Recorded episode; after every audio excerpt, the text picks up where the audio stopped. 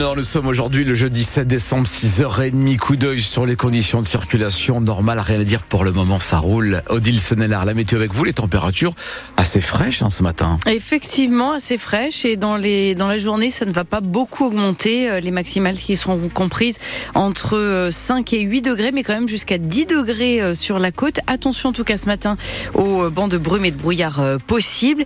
Et puis ensuite, bien, ça va rester gris toute la journée avec même quelques pluies possibles par endroit. Odile, un mois après les inondations, c'est un long chemin de croix qui commence pour les sinistrés dans le Pas-de-Calais. les sinistrés dans l'Audomarois, le Boulonnais, le Montreuilois, touchés de plein fouet il y a un mois maintenant, avec l'eau qui est montée jusqu'à un mètre dans certaines maisons et plus de 5000 foyers touchés.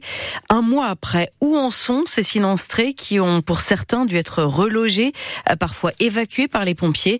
Eh bien, l'après-inondation s'annonce très long et douloureux, à l'image de ce que vivent Dominique Mailleux et son épouse qui habite à Blandec, près de Saint-Omer depuis 36 ans. Ils étaient en vacances pendant les crues.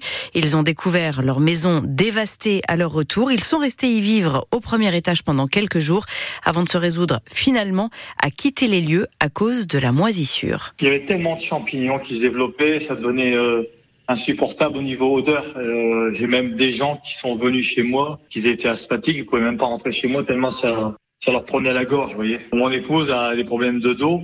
Et là, ces problèmes de dos sont revenus avec, l'humidité qu'il y a dans la maison. Quoi. On est à 97% d'humidité, vous voyez, on est très très humide. Alors que j'ai un petit déshumidificateur depuis qu'on est rentré euh, qui tirait 10 litres par, euh, par jour, c'est pas assez. L'expert d'assurance, il juge que normalement, dans deux mois et demi, j'aurais rentré du fait que j'aurais un point d'eau et un couchage. Et nous, non, pas mieux, mais en, dans l'état qu'est ma maison, euh, il faut que ce soit vivable pour nous aussi, vous voyez. Là, ils vont venir couper mes placos à 1m20. Après, il y aura une désinfection, comme je dis, les, murs de terre plat qui sont en train de moisir, euh, il y champignons qui s'y mettent dessus. Je tiens à refaire ma maison, puis en espérant que ça se reproduira plus. Quoi. Un, témoignage recueilli par Louise Forbin. Nous allons revenir hein, tout au long de cette matinale sur le bilan et les perspectives un mois après ces inondations. Et puis à 7h45, nous serons en direct avec le maire d'Arc, l'une des communes les plus impactées par ces inondations.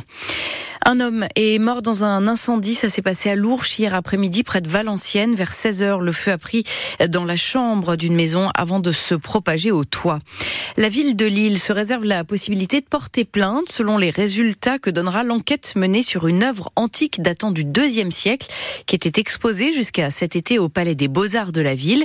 Une peinture sur bois provenant d'Égypte représentant un militaire et qui avait été achetée par la ville en 2011. Sauf que l'œuvre est désormais visée par l'Office central de lutte contre le trafic des biens culturels, avec un doute sur son authenticité.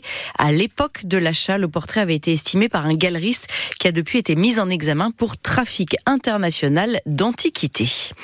Une deuxième comédienne dépose plainte contre Gérard Depardieu pour agression sexuelle. Plainte déposée en septembre après qu'elle se soit confiée aux journalistes de complément d'enquête sur France 2, dont le numéro est diffusé ce soir. Hélène Darras situe les faits en 2007 sur le le tournage du film Disco. 6h33 sur France Bleu Nord, Odile, alors que se tient en ce moment la COP 28 à Dubaï, et eh bien la région Hauts-de-France a elle aussi sa propre COP pour le climat. Avec la venue hier à Lille de représentants de l'État qui ont rencontré les acteurs politiques de la région. L'objectif, c'est d'accélérer la transition écologique avec des projets à l'échelle de la région pour lutter contre le réchauffement climatique. Antoine Pellion est le secrétaire général de la planification écologique. Il sillonne actuellement le pays pour établir un diagnostic des besoins dans chaque région. Ce qu'on a fait ici dans les Hauts-de-France, on le fait dans chacune des régions de France. Parce qu'elles ont toutes leurs particularités. Ils ont un territoire très industriel, agricole, avec aussi beaucoup de population.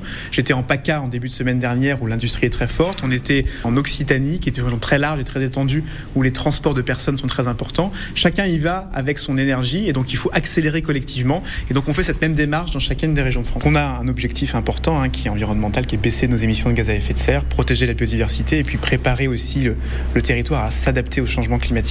Pour ça, il y a beaucoup de choses qui ont d'ores et déjà été engagées dans la région. Et donc l'objectif, c'est de rentrer dans le concret des actions, à la fois en matière de mobilité, d'alimentation, d'industrie, de façon à ce qu'on puisse bien aligner tous les efforts entre l'État, les collectivités, en particulier la région, et qu'on ait un maximum de résultats. Donc on vient aussi avec des moyens supplémentaires. Et quelque part, cette COP, c'est pas un machin de plus, si j'allais dire, c'est vraiment le fait de travailler en commun pour avoir des résultats. Propos recueillis par Mathis Caron. Certains voient justement le nucléaire comme une façon de lutter contre ce réchauffement climatique, avec justement dans notre région bientôt la construction de deux EPR sur le site de la centrale de Gravelines. Un chantier euh, titanesque qui doit démarrer dans trois ans et qui devrait mobiliser 9000 personnes. Nicole Buise nous en dira plus tout à l'heure à 7h15 dans l'écho d'ici. Les députés ont commencé hier soir l'examen d'une proposition de loi visant à réguler les meublés touristiques de type Airbnb, accusés de nuire à la location longue durée. La mesure le plus, la plus emblématique vise à s'attaquer à la niche fiscale dont bénéficient aujourd'hui ces meublés, avec des taux d'abattement qui sont plus importants que ceux des locations classiques de longue durée. À 6h35 sur France Bleu Nord et Odile, on passe au sport avec d'abord le gros coup de colère des supporters du Racing Club de Lens. Interdit de déplacement demain soir à Montpellier. La préfecture de l'Hérault a pris un arrêté en ce sens hier suite à la mort d'un supporter de Nantes poignardé par un chauffeur de VTC le week-end dernier. Après ce drame, l'État et la Ligue préfèrent interdire tous les déplacements jugés à risque.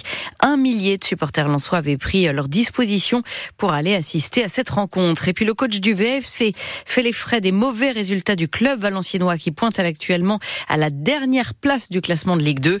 Georges Massiel ainsi que ses deux adjoints ont été mis à pied hier à titre conservatoire par le conseil d'administration qui annonce mettre en œuvre une procédure pouvant aboutir à la rupture de leur contrat.